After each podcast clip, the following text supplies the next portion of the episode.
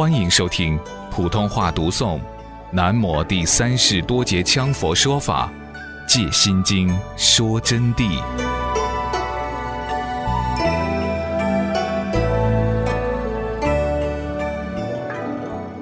这里简单给同学们阐述一下断边与完见之空。断边就是断见，断即是断灭一切世间有为法，把所有一切世间有为法。都观成无因果自性的，彻底把它断完、断灭，什么都没有，断灭一切，自然就落入一种空中。这种空就叫死空，死空就是一种完空境界。自信进入死空以后，就什么用都不会产生，就只晓得空捞捞的，一切皆空。空得来什么趣味，什么觉受，什么圣量，什么佛菩萨的意境滋味都没有了。进入完空以后啊，往往就莫如不学佛，莫如在世间上做自己的世俗事情。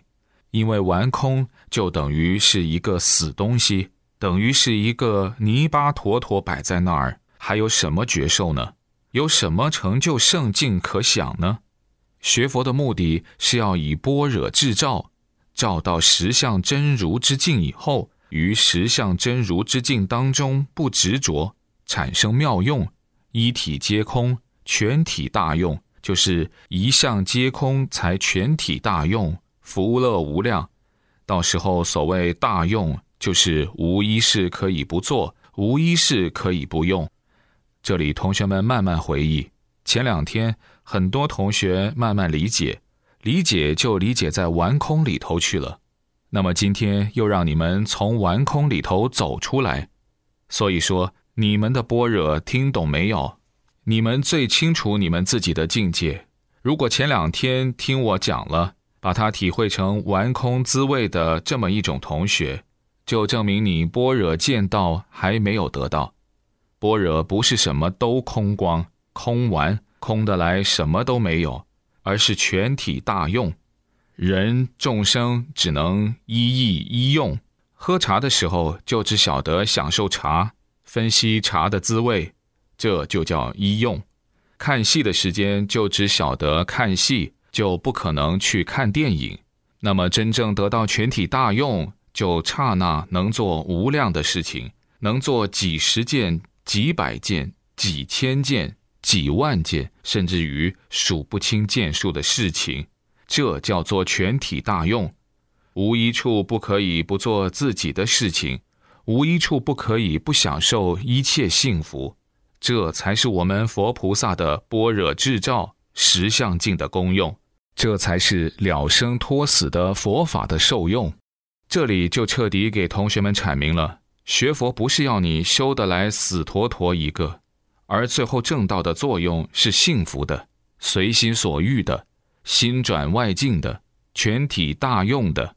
此时现诸威仪，做诸事理，本来不动，整日奔操尘劳，皆为度生。处处所作世俗，而为圣意之地。那么到了这一步以后，不落入断完二空了，正到般若境以后呢？这个时候啊。我们现出的一切威仪、一切事项、一切庄严之举动、说法之举动、做一切事情，包括世间上的所有一切事情，那么本来面目是不动的，它是处于本来面目，而在应酬于世俗，整日奔操尘劳，皆为度生，整天忙得不得了，全部事业都花在普度众生的事业上的。哪怕就是在地底下捡个石头起来，也是为度众生；喝一口水，也是为度众生；做一切事情，皆是为度众生。均与法性真如立诸有情。那么很多同学就会想了：这怎么叫做度众生呢？他就不知道度众生是不能离开世间法去度的。度众生要建立世间法的基础和基因。不建立世间法的基础基因是度不了众生的，因此建立一切基因就是度众生必须具备的。那么这个基因最基本的，也就是要先把每一件事情做成。比如说，有的人他在修行之中，随时随地、处处都注意自己的行动和境界，那么整天束缚到什么事都不做，实际上这不是度众生。而真正的度众生的人，他每天进入般若智慧以后啊，什么事都在做，包括做业务也好，乃至于做生意也好，乃至于处理一切事务。包括写文章、展显五名等等等等等等，都在为度众生而服务。因为它的前提是必须要建立在把事情做好，不能遭到世俗的一切纠缠、一切世俗的为缘魔，然后建立了环境、条件、基础、自由的境界，在这种前提下，才能度脱众生。甚至于今天上街扯一件很漂亮的衣服来穿上，西装革履也是为度众生。有的人说不对哟，那不是，那是贪着的吗？不妥，错了。因为正悟般若境界以后，他穿衣服跟你们穿衣服不同，他穿的衣服是为了塑造威仪，他的五名是般若智慧的生发，表显的是佛菩萨的能力。超过凡夫的能力，而不是凡夫无实空洞的演说，是实际的佛法智慧成果，以让众生鉴定，故意称成就威仪。穿衣服也是为了现出具体的威仪形象。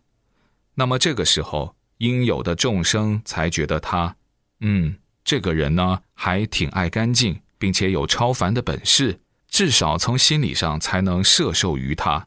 或者在相应的情况下，众生有多种心理。有的众生想，嗯，他穿的琼丝褴褛的，肯定是来骗钱的，骗我们钱，所以连话都不想听你的，你就渡不到他了。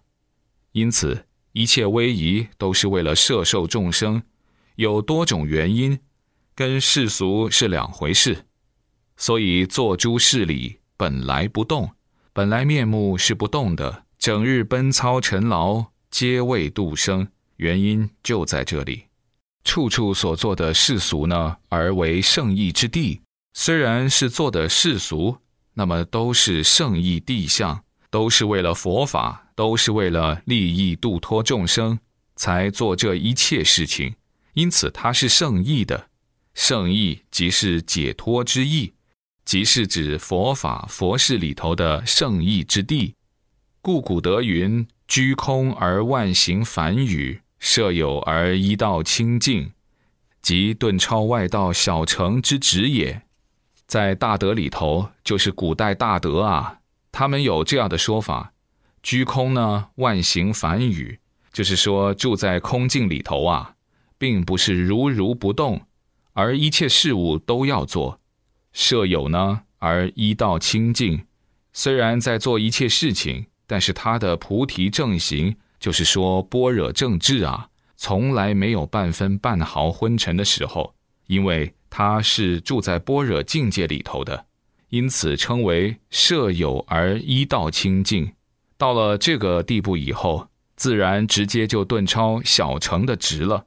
那么小乘是人我之空，但是还有法执未空，因此能做到这一点，法也就不能造成执着了。若正达十相圆满妙之般若，与色空相即平等一如，则度脱一切众生，而实无众生可度；修达如来功德，而实无有德所存。同学们认认真真的听啊，这个很不容易体会到的。如果说正达十相圆满妙智般若以后啊，正到这个境界以后，就是圆满妙智般若啊。应该说是等妙觉或者是佛的境界才能称圆满，或佛的境界是无上圆满。正到这么一个般若境界以后呢，色空相即平等一如了，就是说色即是空，空即是色，自然圆融无二，则度脱一切众生，而实无众生可度。此时自然就进入了能度一切众生。但是，虽然在度一切众生，在他的概念里头已经不存在意识，已经不存在有概念所存在，而处处是以圆满般若智照去度的。因此，圆满般若智照里头，不管度脱多少众生，本来就无名数、无名相、无时间，所以度了一切众生，而实无众生可度。因此，进入这部境界，也可以称为上无诸佛可成，下无众生可度。上没有诸佛菩萨存在，下没有一切众生可要度的，连诸佛菩萨都没有，众生也没有。这是一个般若实相境的圆满境界，但是处处奔操尘劳，又未曾落入凡俗，这也是般若境界的一个圆满过程。这里啊，要证到这么一种境界，不是凭你们的意识六识分析即能解决的问题，要必须住进般若境界里头，才能真正证到这步，修达如来的功德。而实无有德所存，到了这个时候，进入般若实相境了。那么圆满的般若实相境，当然是如来功德所积聚而修成的，但是又无有功德所存。为什么？一有功德所存，即落入凡夫盖障，有意念、有分别，才有功德。此时此地无意念、无分别，故而无有功德所存。于此则超越菩萨，马上就超越了菩萨，登达佛地圆满究竟彼岸，此时就能证到如来的境界，就证到跟佛一样的境界，直超菩萨境界，那么就可以证到观世音菩萨这样的佛境。上面讲的是色，在色法上已经过了关以后啊，至于心法上，自然迎刃而解。那么怎样迎刃而解呢？我们最重要的要注意，就是一念关心为事。这个一念关心啊，非同小可，不要随便想到它。一念关心，把它念过去，一念不动而注入般若，叫做一念关心。